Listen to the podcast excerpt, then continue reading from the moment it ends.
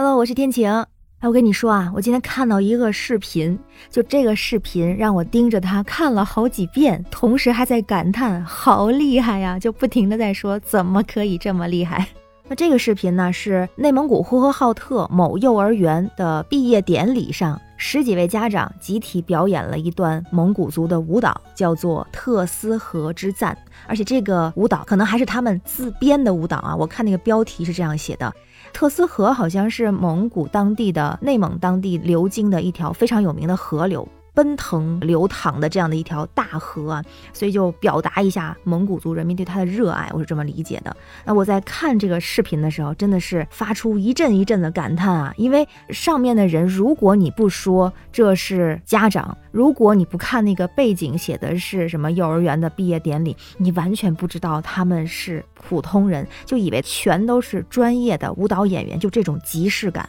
然后你就会觉得他们好像是骨子里面就天生就会跳舞，所以我就觉得这个内蒙古或者可以说是蒙古族人民给我的这个印象里面，一直是一种让我对他们有一种崇敬的感觉。因为以前也不算接触，就是了解的都是从历史书啊或者以前的故事里面去知道的。像历史上蒙古族是能征善战的民族嘛，叫做马背上的民族，上马为兵，下马为民。而且呢，说这个蒙古族的男子都有三项技能，叫男儿三技，一个是骑马，一个是射箭，还有一个是摔跤。那蒙古族呢，也是更给人一种骁勇善战的感觉。那到现在呢，也是经过了这个历史的演变哈，蒙古族人民，反正在我的这个心目中，目前就是能歌善舞，这是一方面，还有就是他们表现的这种性格都是开放的、包容的、开明的、奔放的、热情的，都这样词可以形容他们。就单从他们跳的这个舞蹈来看啊，真的我是被这个视频给迷住了，就能看得出来。首先，这首歌节奏非常非常强，节奏很快，又非常的热情奔放，同时还会给你感觉一种豪迈的、洒脱的，同时它又有那种柔美的动作，在柔美里还有刚劲。哎呀，我觉得我已经把我知道的一些词儿都已经用到了这支舞蹈的身上。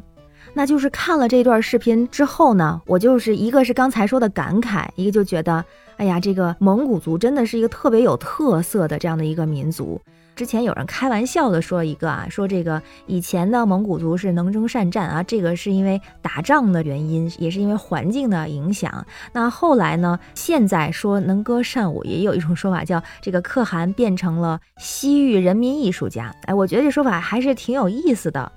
然后再一说到这个蒙古特色呢，还会让我想到蒙古大草原，我非常向往，非常喜欢它的风土人情，也是我觉得非常特别，值得去看一看、走一走、流连往返。其实我之前去过内蒙两次，一次呢是探亲，然后一次是出差。虽然也走过了一些地方，也去看了大草原，真的很喜欢，而且我还试着去骑马，觉得很酷，我太喜欢那种感觉了。然后还吃了蒙餐，有篝火晚会，有蒙古包。当然我没有喝酒啊，因为这个热情好客也是他们的一个方面，所以酒我是没有喝。当时就觉得好像所有的蒙古族的人民都会唱歌，都会跳舞。包括我当时接触到的一些亲戚啊、同事啊，真的是随便站起来，那就是一个歌手、演唱家的这种水平，然后一个动作就是一个舞蹈演员，很专业的这样的一种状态。当时节目啊、表演也都看了，真的是让我一直很难忘。但是，一直也有一个遗憾，就是我当时两次去内蒙都没有去成那个那达慕大会，因为它是有这个时间的嘛。刚好其实有一次赶上了一个结尾，就去的时候刚刚结束，所以就还挺遗憾的。